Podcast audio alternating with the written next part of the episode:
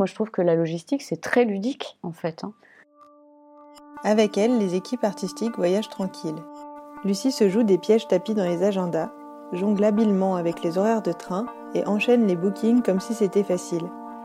Au centre chorégraphique de Caen en Normandie, son métier c'est chargé de production. Elle nous en donne sa vision. Vous écoutez Un pas de côté, un podcast du centre chorégraphique de Caen en Normandie. Et chargé de production, ça regroupe beaucoup de choses. Dans mon parcours professionnel, j'ai embrassé à peu près tous les euh, aspects de la production, mais depuis que je suis au Centre chorégraphique national de Caen, euh, je m'occupe euh, quasiment uniquement de la logistique. En fait, c'est l'organisation.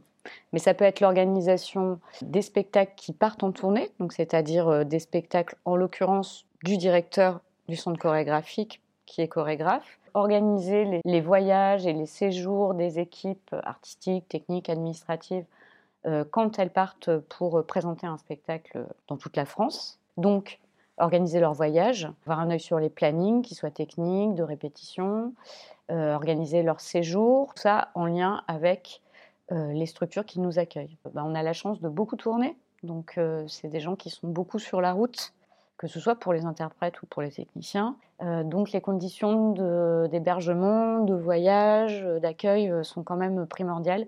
Il faut vraiment qu'ils se sentent bien et que physiquement ils arrivent à, affronter tous ces voyages et toutes ces représentations.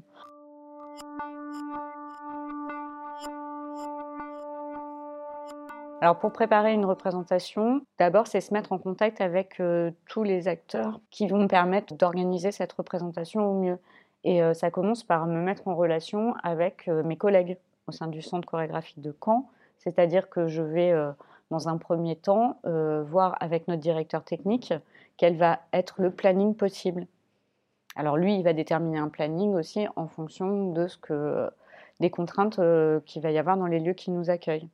Donc déjà, il y a le planning, et puis ensuite, effectivement, il faut contacter toute l'équipe, chaque membre de l'équipe, pour lui proposer, en fonction de son lieu de résidence ou du lieu où il sera à ce moment-là, euh, quels voyages sont possibles. Et puis, euh, il faut euh, évidemment se mettre en lien avec la structure qui nous accueille pour voir avec eux qu'est-ce qu'ils nous proposent en termes d'hébergement, euh, l'hôtel, euh, s'il est loin, euh, est-ce qu'il faut organiser des transferts, aller chercher des gens à la gare, à l'aéroport pour les emmener sur, sur les lieux, comment on va organiser les repas, est-ce qu'il faut réserver un restaurant, ou alors est-ce que c'est la structure qui a un, lieu où elle peut préparer des repas et puis on va manger directement sur place?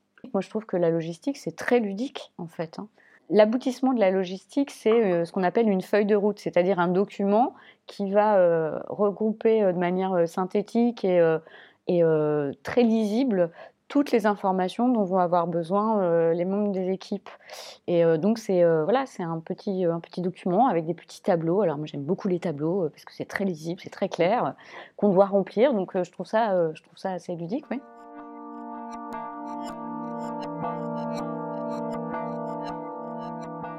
Je traite euh, plusieurs euh, dossiers, entre guillemets, en même temps. C'est-à-dire que je peux être sur 5, euh, 6 dates en même temps dans des localités différentes, avec des spectacles différents, des équipes différentes. Il y a des situations plus difficiles que d'autres.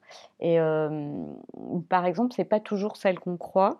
au centre chorégraphique, on a deux pièces d'Alban Richard qui sont très différentes. On a une pièce où ils sont 12 interprètes sur le plateau, puis l'équipe technique euh, qui s'appelle Works for 12. Et puis on a un duo qui fait partie de la collection Tout Terrain, donc euh, deux, sur, euh, deux sur le plateau plus un régisseur. et ce duo a été pensé pour être joué partout. Salle de spectacle ou pas, intérieur, extérieur, auprès de structures qui ont l'habitude d'organiser des spectacles ou pas. Et contrairement à ce qu'on pourrait croire, c'est le duo qui est le plus difficile à organiser en tournée, parce que euh, la grande pièce euh, Three Works for 12, euh, du fait de la nécessité d'un grand plateau et de certains moyens financiers, puisqu'il y a beaucoup de monde dans l'équipe, tourne surtout sur des structures qui ont l'habitude d'accueillir des, spectacles et des gros spectacles. Donc j'ai en face de moi en général des interlocuteurs qui sont très aguerris. A contrario, pour Vivace, et c'est bien le but de spectacle, on va parfois dans des, lieux euh, qui n'ont pas l'habitude d'accueillir euh, des spectacles, quels qu'ils soient. On peut jouer dans une salle des fêtes comme on peut jouer sur une place de village. Et euh, nos interlocuteurs ne sont pas du tout habitués à accueillir des spectacles et n'ont pas forcément conscience de ce que ça peut impliquer. Et puis, on se retrouve parfois dans des villages où il n'y a pas d'hôtel, où il n'y a pas de gare à proximité, où il n'y a pas non plus d'endroit pour manger. Donc ça, ça peut être un peu plus compliqué parce qu'il faut penser à tout ça et il faut pouvoir solutionner toutes ces problématiques.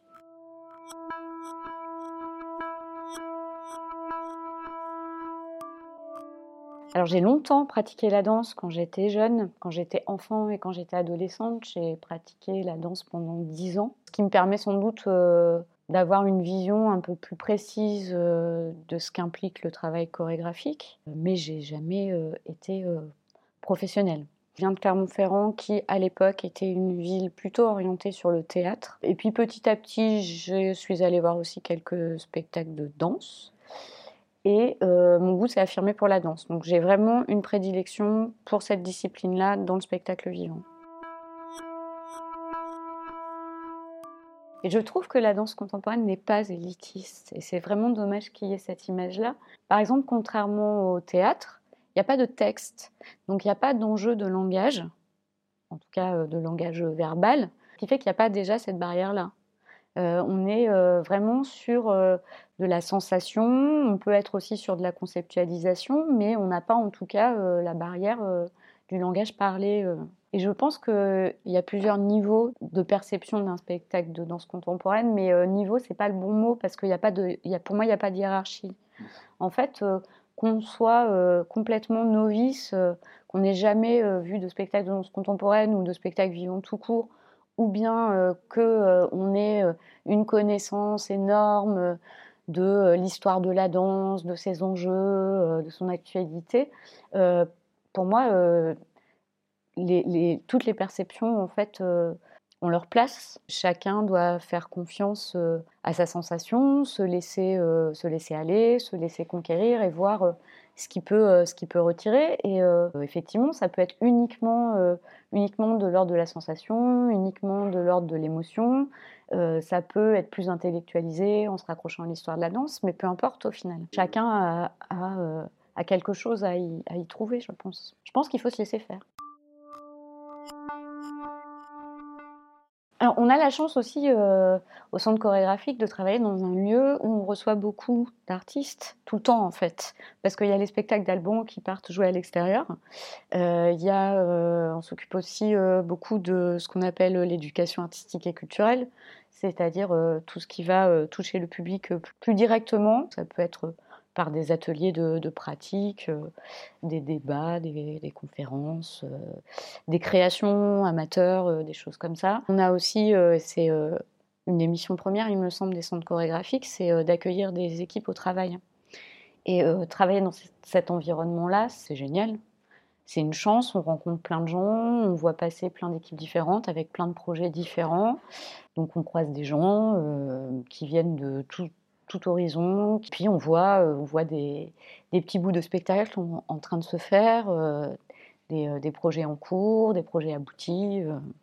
Donc ça, c'est une chance aussi. C'est un environnement de travail qui, qui, est, qui est très privilégié et qui est très motivant. Vous écoutez Un pas de côté, un podcast du Centre chorégraphique de Caen, en Normandie.